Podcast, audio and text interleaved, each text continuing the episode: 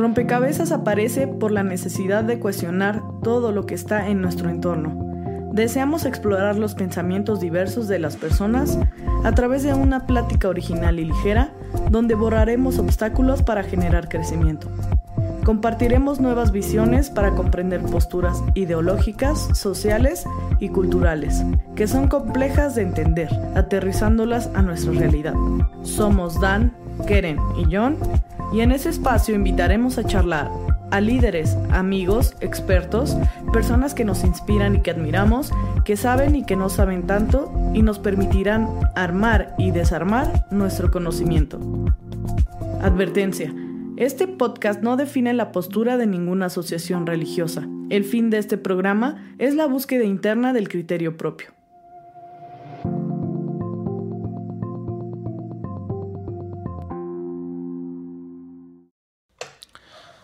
Sí, pues pasa a vosotros y buenas tardes a todos los que nos siguen el día de hoy en la transmisión de Salva Radio en este nuevo rompecabezas. Bueno, digo, también buenas tardes porque hoy hicimos un cambio de horario por razón de que pues también será importante la actividad que nuestra comunidad tendrá con la Administración General de la Iglesia a las 7 de, en punto. Y es por eso que hoy, amigos y hermanos, pues hemos decidido estar en este rompecabezas un poquito más temprano.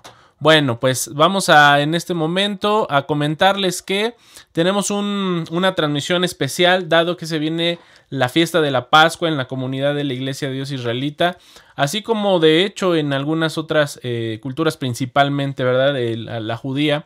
Y bueno, pues eh, justamente y previo a esta eh, solemnidad que particularmente en nuestra comunidad vamos a vivir este próximo viernes a la puesta del sol, pues eh, hemos decidido que en Rompecabezas abordemos un tema que nos parece interesante y que nos podría de alguna manera ir como adentrando en esta temática. Como ustedes saben, bíblicamente, ¿verdad? la Pascua o el Pesaj surge cuando el pueblo de Israel estuvo eh, cautivo en Egipto y cuando ellos eh, salen, de hecho el motivo que les permite ser liberados bíblicamente hablando, pues es este evento que vamos a vivir en próximas horas, en próximos días.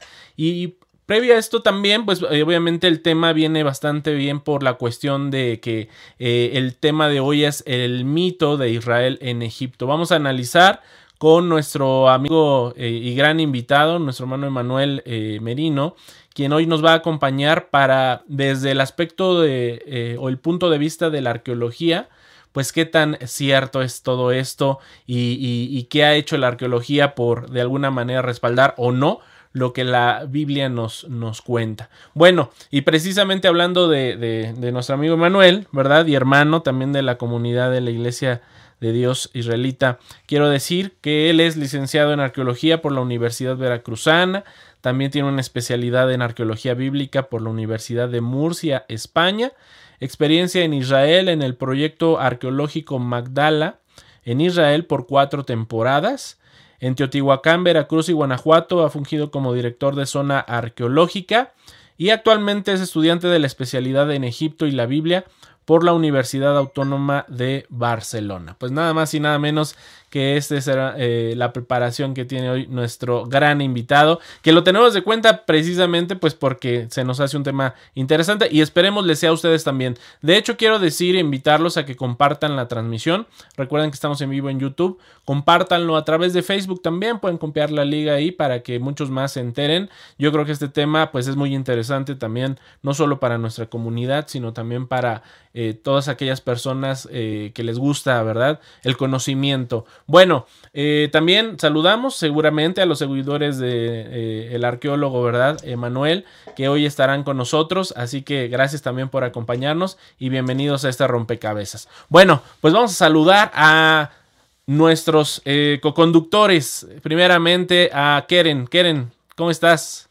Hola, buenas tardes a todos. Pues yo estoy muy bien, estoy muy emocionada nuevamente por el conocimiento que seguramente obtendremos el día de hoy. Y bueno, tú ya lo dijiste todo, este, Emanuel, por favor, saca la casa que traes, porque de verdad eh, estamos muy felices de tenerte nuevamente y como lo dijimos antes, lo prometido es deuda. Estás aquí nuevamente porque pues yo creo que tienes mucho, mucho, mucho más que aportar a todos nosotros, a todos tus seguidores que seguramente vienen desde Facebook, desde otras eh, páginas principales, a oírte y pues a oír este tema que seguramente estará muy bueno. Sin duda, Lea. Gracias. Muy bien, bueno, ahorita vamos a saludar e, e, efectivamente a nuestro querido invitado, pero primero saludo a Jonathan. ¿Cómo estás, Jonathan, en esta tarde? Hola, pasa a todos, saludos a todos los que nos están viendo, muchas gracias Dan. Yo estoy súper contento porque pues, se nos hizo eh, tener los temas, yo creo mi tema favorito en cuestión bíblica es este. Entonces estoy muy encantado el de poder tener eh, la oportunidad de tener un arqueólogo eh, el cual nos pueda resolver esas duditas y también a todas las personas que tengan dudas, comenten, eh, comparten y ahí describan las dudas que tienen para poderlas exponer aquí a Emanuel. Muy bien, Jonathan. Bueno, pues efectivamente creo que todos estamos muy interesados en este tema. Y bueno, vamos a saludar a Emanuel. Emanuel, pues qué gusto tenerte por segunda ocasión aquí en el Rompecabezas. Eres el eh, único invitado que hemos ya invitado, valga la redundancia, dos veces, pero créenos que es un privilegio que estés con nosotros. Muchas gracias, buenas tardes a todos y la verdad es, estoy contento, pero a la vez nervioso por lo que se pueda suscitar respecto a este tema, porque sí es muy controversial, es bastante polémico. A mí como arqueólogo y también este, creyente, eh, me ha costado mucho eh, hacer diferencia entre lo profesional y, la fe, pero pues es parte ¿no? de la vida, es parte del conocimiento, el enriquecer a cada quien. Como lo comento siempre al último de las conferencias y de este tipo de pláticas, cada quien es libre de creer o no en lo que se exponga. ¿no? Sin duda, pues dices muy bien y precisamente pues vamos a ir sobre esta línea. Bueno, pues vamos a comenzar con, el, eh, con este programa. Eh, primeramente, y, pues lo dice el mismo título, este Manuel, evidentemente, pues vamos a estarle preguntando a Manuel para que él nos hable desde el punto de vista de la arqueología. Pero Israel en Egipto, ¿Es un mito o no es un mito? Es decir, este pueblo, ¿verdad? Que eh, de hecho eh, en ese tiempo era eh, llamado como los hebreos. tú dinos, ¿fue un mito o, fue realmente que este pueblo estuvo allí en Egipto según la arqueología? Bien, comencemos a partir desde la base de la mitología, lo que es el mito tiene que ver con la estructura narrativa de cuestiones fantásticas que involucran a un pueblo, incluso a una deidad. Y es por eso que viene a, bien mantener este tema o este título de una mitología sobre la efectividad de que Israel estuvo en Egipto. Partamos como una segunda este, premisa y es efectivamente de este grupo que se le denominó hebreo hay que tener en consideración que viene a raíz de una palabra también que se le conoce como semitas, descendientes de Sem, de los hijos de Noé, Sem, Can, Entonces, estos semitas son los que comienzan a poblar y a esparcirse por todo el Asia occidental, eh, lo que viene a comprender la parte del territorio que ahorita conocemos actualmente como Israel, como el Líbano, Siria, Jordania, etc. Entonces, la pregunta o la gran interrogante de que si efectivamente estuvo o no en Egipto parte porque la composición hebrea no tiene, no tiene que ver exclusivamente con este pueblo singular, por así llamarlo, de lo que actualmente se le conoce como los judíos. Los hebreos es una composición de personas que venían de muchos lugares del Asia Occidental o conocemos en términos este, geográficos actuales como el Medio Oriente o el Próximo Oriente y que tenían en común la lengua semítica. ¿Qué tipo de lengua era? Se desconoce porque se hablaba muchísimas lenguas. Entonces, por de facto decir que fueron los hebreos los que estuvieron en Egipto, arqueológicamente, históricamente digo sí, porque era una composición étnica o pluriétnica, que no solamente se enfocaba en un solo grupo social con características religiosas y lingüísticas particulares, sino que todas era una mezcla.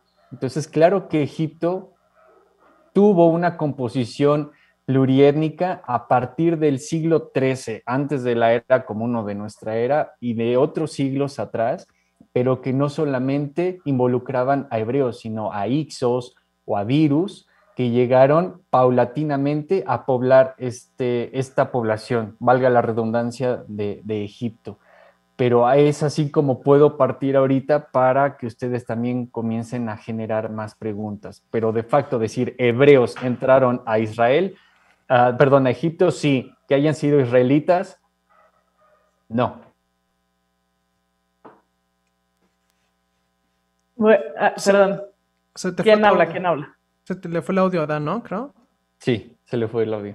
No te escuchamos, Dan.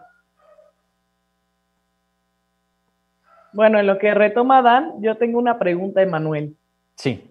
Digo, bueno, más que pregunta es otra duda que surge de, esta situación, ¿no? De, del éxodo como tal.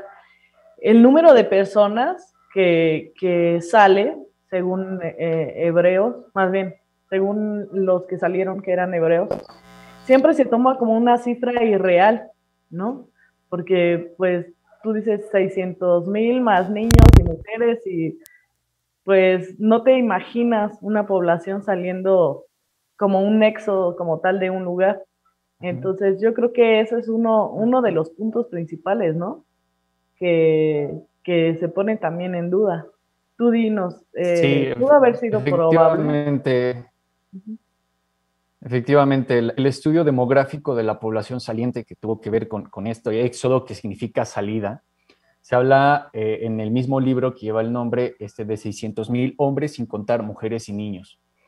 Si se pone en, una, eh, en un tema para discutir y analizar, visto desde la demografía, desde la arqueología, de cómo puedes tener tú un número de personas y que no se hayan revelado ese número de personas que supuestamente se debían esclavitud hacia el mismo Egipto, te suena algo irreal, no tiene esa coherencia. Tienes que fijarte en el modo de vida que tuvieron que haberse adaptado y más en un desierto, sin contar con los, las experiencias de los milagros que se conocen en el desierto, ¿no? Que los protegió una nube mientras estaba el sol, que una llama de fuego mientras era de noche, que caía el maná, este, las aves que cayeron del cielo también para que se alimentaran, o el agua que brotó de una roca.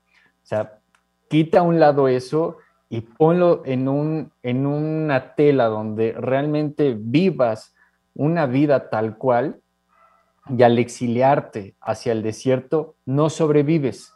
Y con esa cantidad tan enorme de personas es que es fácil, lo dicen muchos investigadores, fácilmente 600 mil hombres contando mujeres y niños y más que se tomaban en serio. Si lo vemos desde el término bíblico, de, tener muchos hijos, de que fueran familias grandes, pues están superando los 3 millones de habitantes. Entonces, ¿cómo no pudieron 3 millones de habitantes de, un grupo oprimido rebelarse contra Egipto? Lo pudieron haber, haber hecho muy fácil incluso durante la noche. Se cree por los estudios que el número promedio, si es que se dio un éxodo, hayan sido de 20 mil hombres. Y ya se está hablando de mucho. Sí, precisamente, bueno, a eso iba mi pregunta, porque digo, de alguna manera, cuando tú estás esclavo, pues es porque eres minoría, bien lo, mencionabas, ¿no? Y algunas veces también por el tipo de fuente de gobierno que haya en el, en el lugar, ¿no? A veces, pues sí, a lo mejor son más los, los esclavos, pero quizá no tienen la fuerza o el poder económico o el poder, este, bueno, yo me imagino en ese entonces, este, para moverse, ¿no? Animales, animales de carga o simplemente para mover sus cosas. Quizá eso haya sido como uno de los puntos que pues destacaban dentro de los hebreos. Sí, y más que abandonar, como dicen, en una noche, juntar todas tus pertenencias y salir, o sea, es, es, es este, es, es, una labor titánica, o sea, es muy titánico, o como también se dice en términos hablando de Egipto, es una, una, labor faraónica. O sea, se necesita de tiempo para realizar este tipo de planes y que se diera un éxodo tal cual. Pero pues nos estamos enfrentando también a la hipérbole de la Biblia, que es exagerar las fuentes, es exagerar el discurso bíblico para tener una justificación y que esa justificación embellezca y exalte la narrativa bíblica. Nos estamos enfrentando también a ideologías y a política del discurso, que eso, si me dejan este, de una vez adelantarlo, se comenzó a, generar a partir del reinado, valga la redundancia, del rey este, Josías, cuando Israel ya estaba dividido en dos reinos, Israel en el norte y Judá en la parte del sur. ¿Qué es lo que tenían que hacer? Legitimar el pueblo. ¿Mediante qué? Crear una narrativa de que nosotros fuimos un pueblo este, esclavizado, este, sumiso, humillado mediante el poder del faraón y que por obra y gracia de un poder divino venimos a ser lo que ahora somos, ¿no? Entonces, ¿qué objetivo es? Replantear la idea de que Jerusalén y el templo que ya estaba en una formación sea el axis mundi, el centro del poder, y esto se vaya dando de generación en generación. ¿Por qué? Ponemos en tela de juicio también el Deuteronomio. ¿Cómo es posible que Moisés, que es el autor, según la narrativa bíblica, de esos cinco libros, él, él mismo se haya autoescrito su muerte? ¿Entienden? O sea, él narra que ya no le dio permiso Dios o ya no le dio la oportunidad de entrar a la tierra prometida, pero si ver a lo lejos, en el país de, de, Moria, entonces, ¿cómo es esta, digamos, esta contradicción bíblica, no? Pero es a lo que parto. Tiene que ver mucho de, de la tradición y la narrativa literaria bíblica. ¿Entienden? De cómo se fue. Él narra que ya no le dio permiso Dios o ya no le dio la oportunidad de entrar a la lo lejos en el país de, de, Moria. Entonces, ¿cómo es esta, digamos, esta contradicción bíblica? ¿no? Pero es a lo que parto, tiene que ver mucho. De doble. Pero ya no te escuchamos ahora. Bueno, disculpen las fallas que están pasando ahorita, pero bueno, eh, Emanuel, eh, ¿no pudiera ser esta parte que nos comentabas, o bueno, la que yo te preguntaba de de el número. Un hiperrealismo también basándose en que a lo mejor ellos contaban a los que también habían muerto antes que ellos ya en Egipto y ellos saliendo como, sí se podría decir como hijos, como nietos, contando a, sus mayores o a sus difuntos como esa parte de, de hebreos que salían de la esclavitud. Podría ser que, que hayan tenido una tradición memorial de recordar a los ancestros que ya habían, es, que fallecieron o que se quedaron ahí por ciertas circunstancias, que puede ser una probabilidad y no la descarto porque caer en, la negación o yo decir rotundamente un no es contradecirme a mí mismo. No, no está bien visto dentro de la arqueología. Hay que necesitar las evidencias fuertes, ¿no? El dato duro. Pero en este caso puede ser ese. Otro punto es de que nada más eh, los 600 mil no hayan sido únicamente los descendientes de, Israel como tal, los israelitas. Por eso se le llama israelita, porque vienen de descendencia de las doce tribus de, Jacob, que posteriormente se le conoce como Israel, ¿no? Dando la, narrativa bíblica y remontándonos a esa historia. Pero si fueron hebreos y la misma Biblia lo comprende, la Biblia hebrea como tal, Torah en, en hebreo dice hebreos, te quiere decir que no solamente fueron los descendientes de Israel, sino que también tuvo que haber una mezcla y se convirtió en una población heterogénea. Porque ¿cómo vas a, mezclarte ya, a multiplicarte tanto, si lo vemos desde la narrativa de los 600 mil hombres, sin contar mujeres y niños, en casi cinco siglos, porque fueron casi 400 años de estadía de, los hebreos en, Egipto, ¿no? Entonces, tuvo que haber también la influencia de otros pueblos, de otras etnias, que se juntaron y dijeron, en caso de que haya sido así el éxodo, pues nos vamos con ustedes, nos convertimos al Dios que los está liberando, seguimos a Moisés y ¡pum! sale este, este conteo tan masivo de, de repente. Y sobre todo, ¿cómo contabilizar tan rápido los 600 mil? Ese también es como que se queda en la duda, ¿no? Sí. Oye, Manuel, Oye, Manuel, entonces, digo, ahorita estábamos hablando, em, de, esa parte de que se llegaron a mezclar eh, el pueblo hebreo, ¿no? Eh, en cautiverio en Egipto. Te iba, a preguntar, este, yo he visto varios, bueno, documentales, hay varios, eh, como te decía, yo creo que es de mis temas favoritos y creo que sí me he metido un poquito en el tema. Y vi un documental que me gustó mucho y que se lo recomendaría, se llama Los patrones del éxodo. Me parece que está en Netflix y en algunas otras plataformas. Y, me gustaría primero situar el tiempo y espacio, eh, eh, antes de continuar, en, que se llega a mencionar en algún momento en la Biblia la palabra Ramsés, en la cual muchas personas eh, dicen, pues que se desempata con el faraón que estuvo en el momento cuando ellos estaban en Egipto. Entonces, mi primera pregunta sería establecer el tiempo y espacio en el cual pudieron haber estado y quizá qué faraón eh, pudo haber sido cuando ellos estaban cautivos. Ok. Eh, hablando tiempo, los dos conceptos básicos que mencionas, tiempo y espacio. Eh, espacio, pues obviamente está Egipto, ¿no? La, la, delta del Nilo, también conocido como el país del Nilo, por el río tan fluctuante que tuvo, la cual es muy conocido no solamente por la narrativa bíblica, sino que diversas culturas documentaron sobre, digamos, sobre este río. Ahora, eh, la Biblia como tal no te va a mencionar el nombre del faraón, te dice el faraón, pero el nombre no lo dice y eso lo pueden consultar muy bien, incluso está desfasado un poco. Este, esta idea de que, por ejemplo, el faraón que estuvo imperando durante eh, los últimos eh, sí, digamos, los últimos momentos del pueblo sometido a Egipto, se habla de Ramsés, pero que tiene que ver con la influencia, vuelvo a lo mismo de la vez anterior, a la influencia hollywoodense.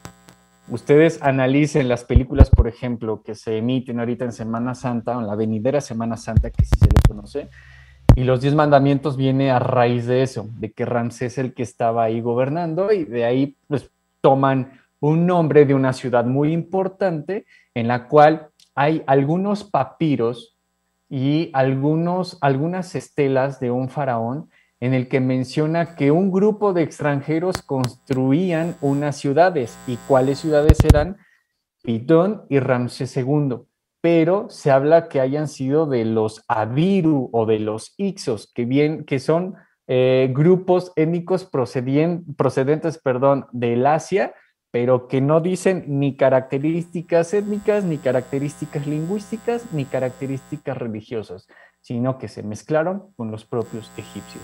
Entonces, hablar de un faraón imperante con nombre como tal, si es que se dio el ingreso de estos descendientes de, de las doce tribus de Israel en Egipto, pues fue del faraón Amosis, y te estoy hablando aproximadamente del siglo XIII antes de la era común hacia los siglos posteriores. Que recordemos que antes de la era cristiana o era común, que es en la que ahorita estamos viviendo, los siglos iban en retroceso. No era uno, dos, tres, cuatro, sino que iban hacia el revés de menor, de, perdón, de mayor a menor. Entonces, es lo que te puedo contextualizar hasta este momento.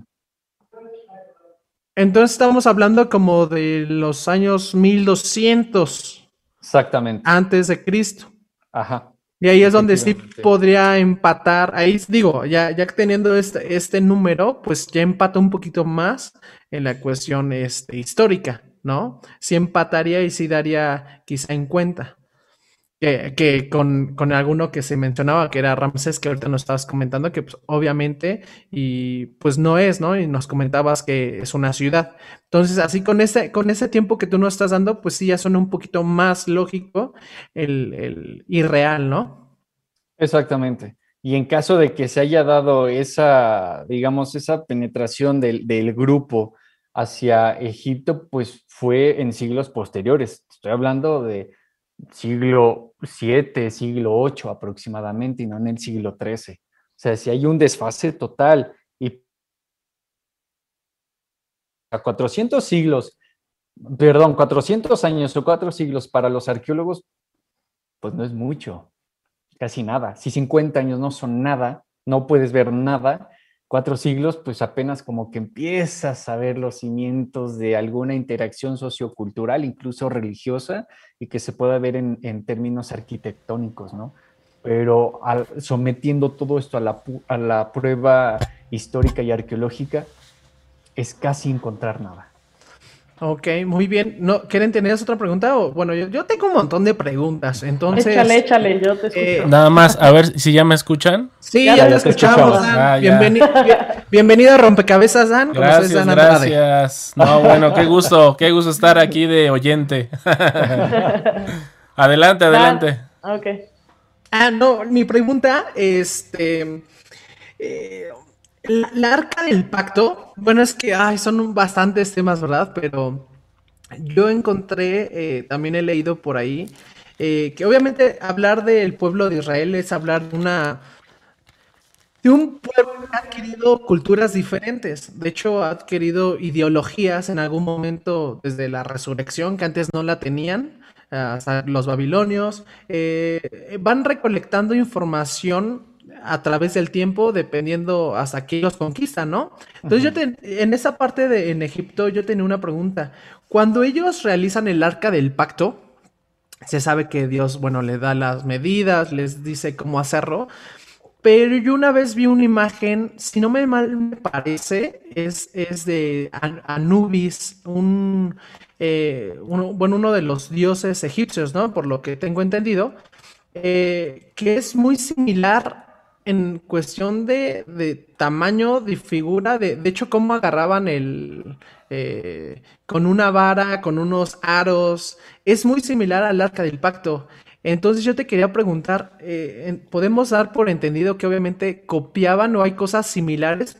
y vivieron? Porque se empaparon tanto de las culturas, de quizás a la misma religión en algún momento, eh, de los ritos. Entonces yo quería preguntar esa parte, si hay como algún... Eh, ¿Hay alguna conexión entre estos dos artefactos? Ok. Mira, una característica principal de todos los pueblos, desde que se tiene la historia como madre de las ciencias, llamarlo así, es que todos los pueblos, todas las culturas han tenido influencias culturales. Por ende, es que vamos a encontrar similitudes y más si se encuentran en regiones geográficas bastante cercanas, como es el propio Medio Oriente, ¿no? Referente al arca, mira, el arca se empieza a narrar cuando ya está el éxodo, no antes del éxodo. Entonces tiene que ver también con ese pacto de la alianza, con ese pacto del primer tabernáculo o el primer, digamos, templo movible, que era eh, con carácter de desmantelarlo y volverlo a reconstruir, caminar, etcétera, ¿no? Si tuvo la similitud con eso es que hubo una influencia entonces bastante fuerte con los egipcios y no tiene que ser forzosamente porque estuvieron en Egipto. Hay unas, este, unos papiros y unas tablillas con informes donde se narra la travesía de un este, faraón la verdad se me olvida todavía el, nombre porque son nombres muy difíciles. La verdad es que el, lenguaje es muy difícil y me disculpo de ello, pero se, me, se me olvidó ahorita, no, no lo recuerdo como tal. Pero menciona que en sus travesías y de conquistas hacia, la, hacia las lejanas tierras que enmarcan Canaán, dice, había un cierto grupo minoritario conocido como Israel, el cual nosotros abarrotamos en su totalidad y se, y se quedaron sin descendencia. O sea, ¿qué quiere decir? Que ellos ya tenían conocimiento de que existía un pueblo que se llamaba Israel, pero eso te estoy hablando ya pasado el éxodo. Quiere decir que si hubiera estado Israel en Egipto, hubieran dicho a estos que tuvimos, a estos que fueron esclavos, que nuestros antepasados lo tuvieron, si hubo esa conquista por parte de este faraón en la tierra de Canaán, de lo que actualmente es Israel, y estaba ese grupo minoritario conocido como Israel, es porque probablemente tuvieron esa influencia. Y recordemos que las caravanas de comercio y de intercambios culturales ya estaban en progreso. Entonces, si tenían alguna influencia de esta estructura ideológica, política y religiosa y la implantaron en estas tierras lejanas de lo que es Canaán e Israel, tiene mucha coherencia que hayan tenido esa influencia cultural de manufacturar ciertos aspectos que ellos sacralizaron para legitimar la religión monoteísta. Ok. De hecho, hasta cierto aspecto antropológico, se podría decir, social. Yo creo que los eh, hebreos, al momento de, estar saliendo de Egipto, también tuvieron un, choque, pues normal, ¿no? Psicológicamente, eh, ellos no estaban preparados eh, como tal para dejar sus costumbres, su comida, su gente, sus casas. Y lo vemos, bueno, yo, yo me atrevo a, hablar en general, lo vemos este, plasmado en todas las veces en que Egipto eh, tenía inseguridad ¿no? a lo desconocido y caía o recaía en cosas que a lo mejor no estaban acostumbrados como tal, como un pueblo de Israel, sino que ya estaban en esta parte que ustedes comentaban, ya estaban mezclados con toda la cultura egipcia. Exactamente. Entonces, bueno, eso es un poco de, la aportación que yo creo que eh, socialmente o, de alguna manera humanamente tenían los, los hebreos al estarse contraponiendo todo el tiempo de, digamos, del espacio del éxodo al llegar a Canaán, todo el tiempo fue este, si lo queremos ver, un crecimiento eh, hasta espiritual, que era, bueno, que es como se, se describe, en la Biblia, es un crecimiento espiritual porque están tratando de dejar todo lo que de raíz tienen, ¿no? Como, como pueblo en, Egipto. Efectivamente. Oye, eh, Manuel, a mí me gustaría eh, hacerte una pregunta que me parece siempre como muy llamativa por el tema de las plagas y es en relación a que desde el aspecto obviamente de la arqueología, ¿qué hay de esto? Eh, he por ahí eh, leído que Egipto tiene por ahí registros de algunas cuestiones eh, en relación a esto, pero no como tal así definido. De hecho, si no mal recuerdo, el domingo hablabas un poquito de que probablemente también Egipto, digo, no iba a estar como que registrando este tipo de, de, eventos, ¿no? Este, en favor o en contra de, su historia, pero, pero no sé si tú sabes de esto, de, que hay, hay, algún registro en Egipto de las plagas y arqueológicamente si ha habido alguna conclusión al respecto de que haya, por ejemplo, esto de, que narra la, Biblia, ¿no? Del agua en sangre, o por ejemplo en, aquellos tiempos, no sé si habría manera de, identificar si hubo algo así como un eclipse, ¿no? Cuando las tinieblas o la muerte de los primogénitos, ¿qué nos podrías decir ahí al respecto? Sí, claro. Mira, Egipto hasta la fecha ha estado sometido a eventos catastróficos naturales de, este, de esta índole que no han sido totalmente ajenas. Y efectivamente, si nos vamos a, la narrativa del Éxodo, y si no estoy mal, y ustedes me pueden corregir también, a partir del capítulo 7 se empieza a narrar todo esto de las plagas, de todo lo que acontece, de cómo este, Moisés le dice al faraón, porque no vamos a poner nombres en, este contexto, de eh, tenía que liberar a su pueblo, porque era mandato de, Dios, ¿no? De que yo soy el que soy, me he enviado, desde la narrativa de la Biblia. Pero eh, digamos que una de las primeras este, manifestaciones que se van a comenzar a dar es el agua convertida en, sangre, ¿no? Da el teñido de sangre. Vuelvo a repetir, la Biblia está llena de muchas alegorías y eso no eso no tiene por qué herir la sensibilidad de los que nos están escuchando, ¿no? Porque se habla con todo el respeto y yo lo hablo desde mi postura arqueológica y parte científica. Lo de la fe es muy aparte, es, eso ya es muy individual, pero yo hablo de una manera colectiva con base a la ciencia. Mira, el, río Nilo, así como muchos ríos del Oriente Próximo, incluso de, la misma Asia eh, Occidental y Oriental, tiene muchos este, conocidos, eh, ríos conocidos identificados como ríos rojos, porque eh, durante varias temporadas, varias épocas del año, tienen una alga que las hace convertir o las hace en un tono rojizo, pero no llega a un tono que se vea en sangre. Probablemente pudo haber sido una alegoría por parte de la narrativa utilizar la metáfora o la connotación de la sangre para darle ese, ese entonamiento terrible, ¿no? O sea, de lo que estaba ocurriendo. Esa es una primera teoría. La segunda teoría es de que también este, el río del Nilo guarda muchísimo hierro. Ese elemento es de tono rojo, este cobrizo. Al contacto con el agua y, la suciedad se desprende y eso ocasiona que el agua se vea en un tono marrón rojizo, no totalmente rojo. O sea, en un tono rojo como lo conocemos o como que está eh, este, al fondo de, de Tidan. O sea, que es ese tono de rojo normal, sino que es mucho más oscuro. Que ahí, Manuel, por ejemplo, me imagino, como paréntesis, me imagino ahorita que se puso de moda toda esa parte eh, en la parte em, de, de, Cancún, toda esa parte donde empezó a salir mucho, ¿cómo se llama este? Sargazo. Eh, me tocó verlo eh, cuando fuimos a Cancún hace un año y realmente el agua se ve hasta de un color, podría decir, como marrón. Entonces, ¿sería más o menos como algo así?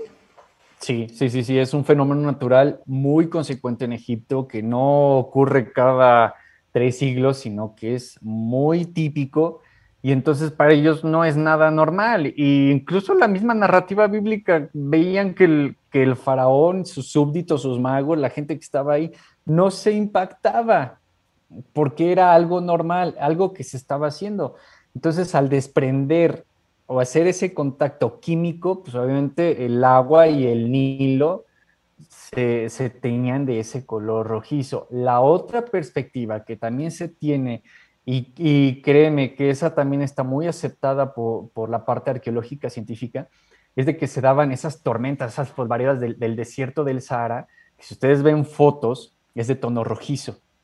Y hay temporadas cada vez en el año eh, que el Sahara desprende toda su arena, bueno, no, es, es, ya exageré mucho esa palabra, pero desprende mucha arena y con el viento viaja kilómetros, muchísimos kilómetros. Y ese mismo polvo ha llegado a México sí, y ha llegado a Estados Unidos. Entonces, cuando tiene contacto con regiones tan cercanas y donde se encuentran cuerpos acuíferos, el agua se vuelve roja porque es, la misma interacción de, lo que está componiendo, los componentes que tiene el agua y la reacción con, con esa arena rojiza, que es muchísima, y que va a descender a la parte de los ríos, pues obviamente va a tener una interacción y va a tener un sufrimiento químico que va a dar ese, ese tono rojizo. Entonces, si ya sucedió también y se tiene registros en España, en Italia, de que eso ocurrió y sigue ocurriendo, no sería nada descabellado que ocurrió en el pasado, que ocurrió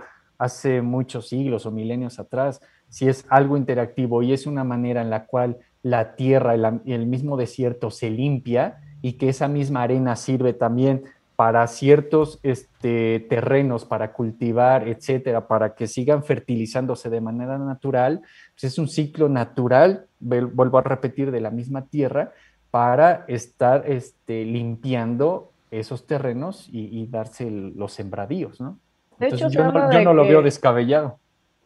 de hecho, se habla de que algunas veces una plaga trae a la otra, ¿no? Entonces, eh, por, ahí también se podría ir justificando científicamente la otra aparición de las plagas que se menciona bíblicamente, ¿no? Como las moscas, las ranas, las langostas, eh, y, y sí, el, el, salpullido, porque pues obviamente en ese entonces pues no había algo que controlara médicamente a todo, a todo un país. Entonces había remedios quizá, había remedios como, como hasta en nuestro momento lo tenemos en México, ¿no? Que hay hierbateros o personas que, que conocen un poco de plantas y, o un mucho, y hay manera de curar de esta manera. Pero, ajá. Ah, entonces, yo, es que yo tengo ahí entonces la duda. Entonces, una justifica a otra plaga y a otra plaga. Eso lo podemos entender. Exactamente. Entonces, yo, yo como dicen cuando las personas que escriben la historia o y bueno, quien gana las guerras son quienes escriben la, historia, ¿no? Los ganadores. Yo en ese sentido, como tú lo dijiste hace, hace un momento, cuando eh, nos platicabas eh, de, de, querer darle una narrativa y una explicación a, o darle una base a todo esto, eh, suena eh, de una idea de parte de un arqueólogo. Pero yo quería preguntarte, ¿tú qué piensas? O sea, ¿tú cómo lo ves? Tú estando en la parte eh, del conocimiento religioso y la parte arqueológica, ¿tú cómo bajas esas dos informaciones o cómo, cómo tú lo has, este, no sé, vivenciado? Ah, ya, ¿cómo, ¿cómo asimilo estas dos vertientes en mi persona? Sí, exactamente. Ah, ok, mira, eh, es difícil, no, no lo voy a negar, es muy difícil, es muy complicado porque cuando inicias en estos estudios, no cuando los concluyes, cuando los inicias, te mueven. Sí te mueve porque entras en cuestionamientos y son cuestionamientos constantes, constantes y constantes de que si realmente eh, estás bajo, o sea, lo que crees es realidad o es parte de una ficción porque desgraciadamente nuestro mundo en la actualidad está bastante manipulado. Hay mucha manipulación de por medio y eso es lo que ocasiona también este tipo de variantes en, nuestra vida. Pero mira, como persona religiosa, lo pongo en ese contexto, si existió o no, tiene que ver por parte de una influencia. Y esas influencias están sometidas bajo el escrito de los hombres. La justificación más rápida dentro de una persona religiosa es, es que todos los escritos están bajo inspiración divina y eso se convierte en dogma. Y el dogma como tal ya no lo puedes ya no lo puedes ni justificar ni cuestionar ni replantear porque es un dogma. Pero Dios te está dando ese libre albedrío. Al final de cuentas mientras tú no te corrompas como persona que no le hagas el daño a los demás seas de cualquier religión que seas creyente o incluso no creyente pero no cometas tropelías con tu prójimo, con tu segundo, tercero, no te tiene por qué afectar esta parte. Entonces yo así lo comencé a, digamos, a asimilar, a hacer un poco más esa balanza de, ok, bueno, si es sujeto a mentira o no, las personas responsables de hacerlo lo pagarán en su momento, o si no lo pagaron. Pero yo lo que estoy viendo, esta parte de la Biblia, es, es el manual de vida. No cometas esto para que no te traiga estas consecuencias.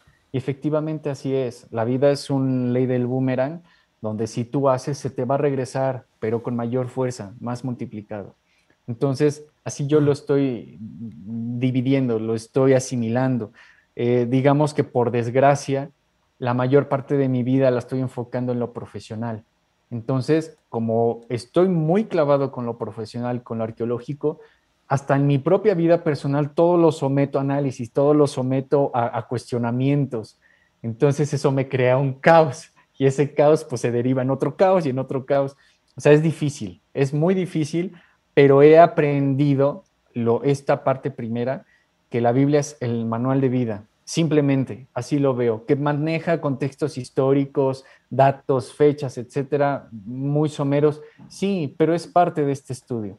Entonces, si fue con base en este, digamos, en este suceso, si se da para legitimar la, historia de Israel como pueblo elegido o no, pues tiene que ver con esas ideologías políticas, religiosas, pero que desgraciadamente parten del entendimiento y parten de la mente de personas que ya no existen, que ya no están en la tierra, que ya no se les puede hacer ese análisis psicológico bueno, quieren hasta donde sea psicóloga, entonces puede hacer un análisis psicológico con base en la narrativa, pero adentrarte en la persona y, en esa personalidad de, ese pueblo, pues es casi imposible, ¿no? Sí, justo, fíjate algo que comentas, Emanuel, eh, que tienes toda la razón.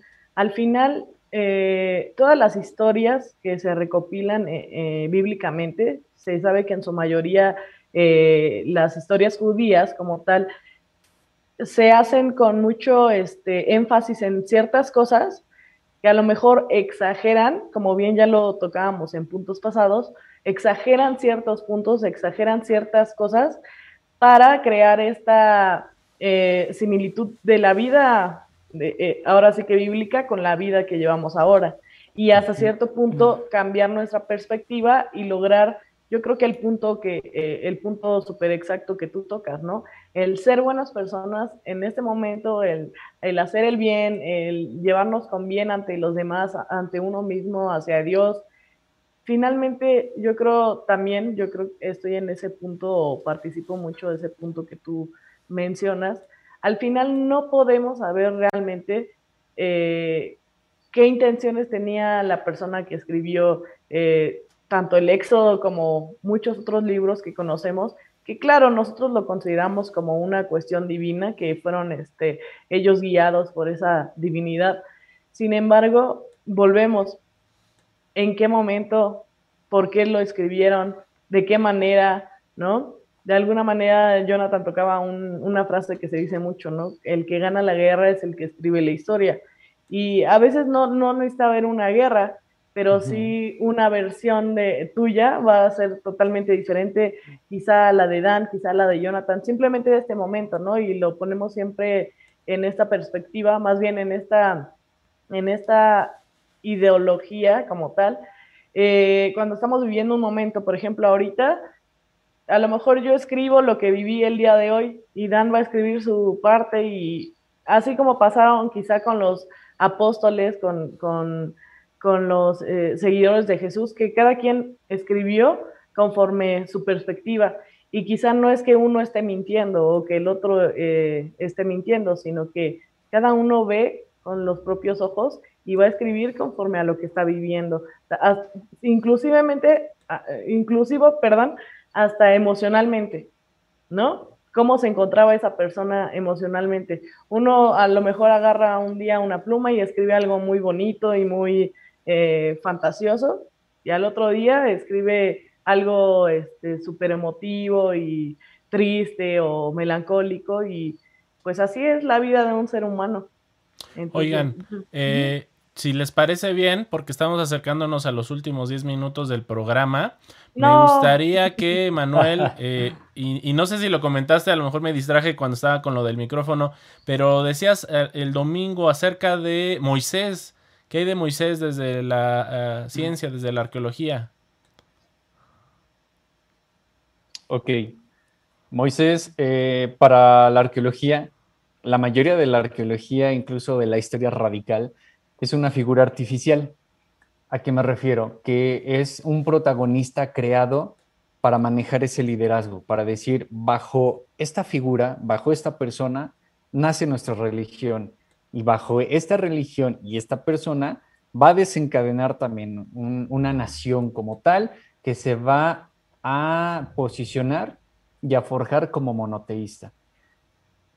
Eh, si ustedes tienen el tiempo posteriormente de, leer las similitudes de una manera más profunda, porque es un tema bastante largo, de, de la figura de Moisés con otros monarcas, van a ver que tienen, es que no es similitud, es igualdad de vida con otros monarcas, por ejemplo, de Ciro II de Persa o de este Sargón de, de Akkad I, que fue uno de los que habitaron en Egipto. ¿Qué tiene en común, por ejemplo, con este monarca egipcio? Moisés viene de la tribu de Leví, que son de los este, de la tribu sacerdotal, de los de cuando ya se conforma esta, digamos, esta paridad religiosa. Y Akkad o Sargón, Sargón primero de Akkad, viene de una sacerdotisa ¿Qué es lo que ocurre? La sacerdotisa se embaraza, pero no puede exhibir plenamente al niño. ¿Qué es lo que hace? Construye una canasta de juncos, la envuelve con unas telas y la somete al río. ¿Qué es lo que pasa con Jocabed o Jocabed, la madre de, Moisés? Exactamente lo mismo. Se da una orden para matar a los niños este, recién nacidos, varones, que es lo mismo que traspola a la figura histórica de, la narrativa de Herodes con Jesús cuando nació. O sea, viene, con la misma, digamos, es el mismo lineamiento. Y pasa lo mismo, lo mete al río, eh, construido una canasta de juncos, envuelto en telas, y se lo lleva esa misma corriente, y la encuentra la hija del faraón, y ella es la que lo cría y lo mete a la corte real de los egipcios. Pasa aquí lo mismo con Sargón, llega, lo encuentra un jardinero, lo mete a la casa real, crece, digamos, entre la élite y ¿qué es lo que pasa al final? Se convierte en un faraón. Moisés no llegó a ser un faraón, llegó a ser el príncipe o un segundo del faraón. Entonces tienen ahí similitudes que puede ocasionar que mientras se da esa conjetura y ese proceso de ir justificando mediante una etapa que nosotros le conocemos como creacionismo, que es relatar tu propia historia para justificar tu pasado, aunque no la sepas, pero utilizar personajes históricos e influencias para sobre eso correr tu propia historia. Entonces Moisés, visto desde la arqueología y la historia, es una figura artificial, un arquetipo influenciado por otros que tuvieron esa misma vida y qué mejor que ponerla aquí para que sea nuestro líder, que fue alguien que sufrió y que desciende de un pueblo que está sometido y humillado por, por el poder de, Egipto y que va a ser nuestro libertador.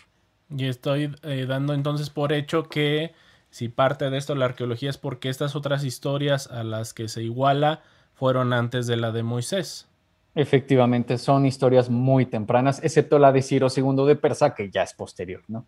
Claro. Muy posterior. Miren, este, si, les parece, Jonathan, pasamos algunas preguntas que están en el chat. No me gustaría dejarlas fuera. Y si nos da tiempo, pues aquí seguimos platicando también. Eh, bueno, primero, eh, pone aquí Ana Morín. Pasa a vosotros, hermanos rompecabezas. Quisiera que le preguntaran al hermano Emanuel lo siguiente. En el programa pasado mencionó que hay una historia similar a la de Moisés. ¿Cuál es? Ah, bueno, pues ya está, ya está. Ah, perdón, había otra. ¿Hay alguna evidencia de que no solo los israelitas recibieron los diez mandamientos? Es decir, si había otras culturas. Oh, sí, sí. Sí, claro. Había enemistad, por ejemplo, con los, este, los de Madián, la tribu de Madián. Eso es muy sabido.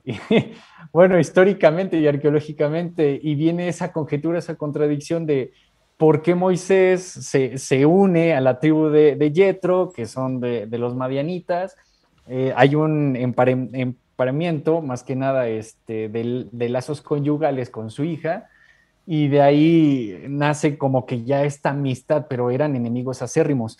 Eh, las tradiciones de Madián, pues, eh, mucho antes de, lo que se sabe del éxodo de, los israelitas, ellos ya tenían conocimiento de que, por ejemplo, el monte Sinaí ya era el monte sagrado, y ellos ya tenían conocimiento de Dios. Que hayan recibido no los diez mandamientos como tal, sino que hayan recibido leyes de orden sacerdotal o, religiosa mucho antes que los israelitas, puede ser.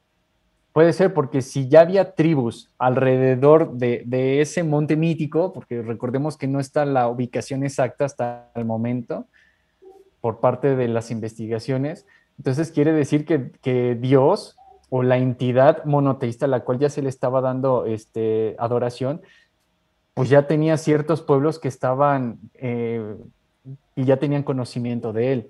Entonces no es tampoco descabellado de que Israel haya sido el primero al cual se les da esos mandamientos, sino que ya por parte de los marianitas y la misma Biblia lo está diciendo, que ya tenían conocimiento de que ese monte de, de Oreb o Sinai era el monte de Dios, un monte donde se daba la presencia de Dios, pues es de que ellos ya sabían de la existencia de él y probablemente una cierta adoración oculta. Pero que hayan recibido leyes, pues probablemente. Podría ser que eh, bíblicamente se justifica, al igual que la historia de, Adán y Eva, cuando ya existían también hombres a la par que ellos, y de alguna manera eh, no se les menciona porque se les quiere hacer énfasis a la historia como tal de Adán y Eva. Exactamente, se quiere mantener un protagonismo. Claro, acá también tiene otra pregunta Eli Vargas. Vas a vos preguntar a Emanuel si es cierto que hallaron piezas de, de caballería de los egipcios al fondo del Mar Rojo o son noticias falsas. Muchos se someten a noticias falsas y donde probablemente se dio ese cruce del Mar Rojo no es en la parte sur donde mucho se ha especulado porque tiene una profundidad inmensa y donde probablemente fue es en el norte. Entonces, la salida, digamos, el probable éxodo de, los hebreos hacia la tierra de Canaán tuvo que haber sido todo el norte. Y en el norte se encuentra un, digamos, un, trayecto, un brazo de mar donde constantemente los vientos son muy fuertes, bastante fuertes, donde no circulan ni, incluso los aviones, que les ayuda a ellos para disminuir el consumo de combustible ni mucho menos los barcos, porque constantemente son entradas de, ráfagas de viento muy fuertes. Y eso ocasiona que en distintas temporadas del año, tanta es la fuerza que como la, altura del mar es muy, muy corta, se llegue a abrir pero eso te está durando por mucho una hora y eso ya es exagerado porque se ha visto científicamente, no que ellos lo provoquen, sino que lo han visto con sus propios ojos y hecho de manera natural. Pero pues es que vuelvo a lo mismo, es parte de esa narrativa, porque es, es muy pronto, es muy, muy poco tiempo para esa narrativa y crear ese tipo de, de figuras. Sí lo he visto, he visto esas noticias, he visto estos reportajes, pero todos han sido refutados. No corresponde a ese periodo del famoso éxodo. Ok. Muy bien. Y ya para, perdón, ya para cerrar, Celeste Pérez dice, también hay historias del diluvio en otras culturas, que volvemos, ¿no? A la similitud de, de, de las historias pasadas, como la de Eva, como la de Moisés, creo que queda claro que sí, hay muchas cosas que culturalmente a lo mejor eh, los hebreos, los judíos, los israelitas, hacían énfasis solo en su pueblo, pero que seguramente existieron en otros países y en otros tiempos. Efectivamente. Eh, no sé si quieras decir algo, Dan, ya para cerrar. Sí, pues realmente más bien tendríamos que ir ya culminando esta transmisión. La verdad es de que hay mucho que platicar, hay mucho todavía que, que hablar, pero pues vamos a, aprovechar que, nos quedamos con, muchas preguntas, con mucho que comentar seguramente por parte de Manuel, pues para comprometerlo más adelante a, que vuelva a estar por acá en Rompecabezas. O igual puedan seguir ustedes las conferencias que él ha estado dando precisamente a través de este canal aquí en Salva Radio que tienen que ver con arqueología bíblica que es pues eh, eh, un tema en el cual está especializado justamente Manuel. Entonces, si les parece bien, pues aquí hasta aquí lo vamos a dejar y pues ya para despedirnos, últimas palabras y previo evidentemente a esta fiesta que vamos a estar celebrando pues todos nosotros eh, en próximos días. Jonathan, Pues yo me siento como en el primer capítulo de Rompecabezas, donde les hablaba, donde yo rompía los corazones con los Reyes Magos a los niños. Bueno, hoy me siento así, Emanuel, muchas... No, no es cierto, no, al contrario. Déjame decirte que yo también, como te comentaba rapidísimo, me gusta mucho ese tema, he investigado eh, en muchas fuentes, he leído, yo creo que es lo que más he leído acerca de este tema. Y sin duda alguna yo lo con lo que me puedo quedar y con la parte que tú mencionaste es que al final del día, para mí, en lo personal, eh, el saber o no del pasado, si fue real o no, si hay, eh, como tú lo decías, si hay cosas físicas o tangibles, este, pues ya quedará en manos exactamente de los arqueólogos. La parte de, de la fe donde yo, yo siempre he avalado esa parte de mi fe es el saber que el, ahora sí que el, los primeros cinco libros de la Biblia, pues realmente quizá nos se quedan en fe en saber si, si, si pudieran ser posibles o no, pero con lo que yo me quedo es que son, son historias o son cosas que te hacen tener un aprendizaje de ciertas cosas. No sé si me pueda dar a explicar. El manual de la vida te, enseñan cosas el cual tú puedes tomar. Entonces yo me quedo como con esa parte. Claro que me gustaría tener otra participación tuya, Manuel. Eh, en el caso eh, me gustaría quizá hablar solamente de Moisés. ¿No? Entonces, a lo mejor te, eh, nos gustaría o me encantaría que, que, participaras en algún otro momento. Te agradezco mucho, Manuel, que estés esta noche con nosotros. Gracias. Eh, Kellen. Sí, de la misma manera, yo creo que nos quedamos con un buen sabor de boca y sobre todo hay que seguir estudiando, no nos conformemos con lo que vemos en conferencias o en la tele o hay que estudiar, hay que hacernos preguntas. El judaísmo se basa en esto, ¿no? En que todo el tiempo tenemos que tener una pregunta y obviamente buscar la respuesta, como en ese primer episodio que mencionaba Jonathan. Yo creo que es lo primordial y lo que siempre queremos en rompecabezas, quitarnos esas dudas y sobre todo pues crecer y ser mejores personas eh, en lo espiritual, en lo físico, en lo emocional, en todo. Yo creo que, insisto, me lleva un buen sabor de boca y claro que sí, vamos a esperarte, Manuel, nuevamente. Ya nos gustó invitarte, entonces ya dalo por hecho, te esperamos muy pronto. Y bueno, a todos nuestros amigos y familiares, a todas las personas de nuestra comunidad, les deseamos felices fiestas próximas para que ustedes también estén eh, en comunión con, su espiritualidad, con sus familias y pronto nos podamos ver. Eh, los dejamos en voz de, de Dan. Sí, bueno, antes eh, de agradecerte, Manuel, y pedirte pues, si tienes algunas últimas palabras para, para despedirte, adelante. No, les doy las gracias por el espacio, por la próxima invitación que ya, ya pusieron el tema sobre la figura de, de Moisés. Y pues yo sé que se quedan todavía muchas interrogantes, porque una hora es muy poquito tiempo y es un tema bastante amplio, pero que con todo la, el, digamos, el, el respeto que se merecen autoridades religiosas de cualquier índole, de cualquier religión, es simplemente someterlo a cuestiones de estudios históricos, arqueológicos. No es para sabotear la fe de nadie, ni es para este, crear malas expectativas o malos pensamientos. Simplemente es parte de la vida y es parte del conocimiento. Entonces, si Dios lo permite y ustedes también, pues nos estaremos viendo prontamente.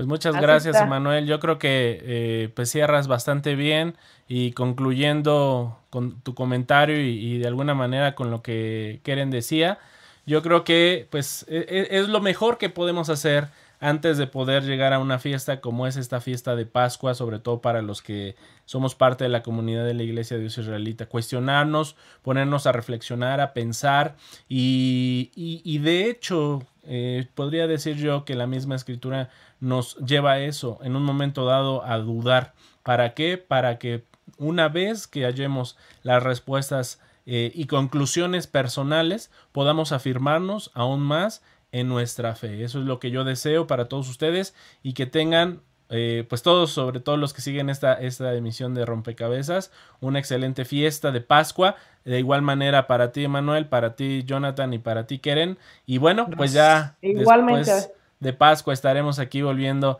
a un rompecabezas más, que por cierto, de una vez eh, anunciamos invitado, Jonathan. Sí, hacemos un mega comercial antes de irnos. Entre ocho días vamos a tener un maestro, eh, a un gran líder también y sinodal en, las artes marciales. Su nombre es Kim Jun, me parece. Es que tiene un nombre. Kim Jong. Es como es un nombre muy difícil de pronunciar y yo soy cero. Coreano, de hecho. coreano, se ve peor aún. Entonces tengo que hacer también. Peña Nieto. Tengo que hacer mi tarea. Pero va a estar buenísimo porque vamos a hablar de las artes marciales, cómo, cómo puedes aplicar la, la disciplina, toda esta parte del, también del deporte eh, acerca y en relación a la religión. Entonces los esperamos el, el próximo martes. Bueno, pues nos despedimos. Hasta la próxima. Un abrazo. Adiós. Gracias.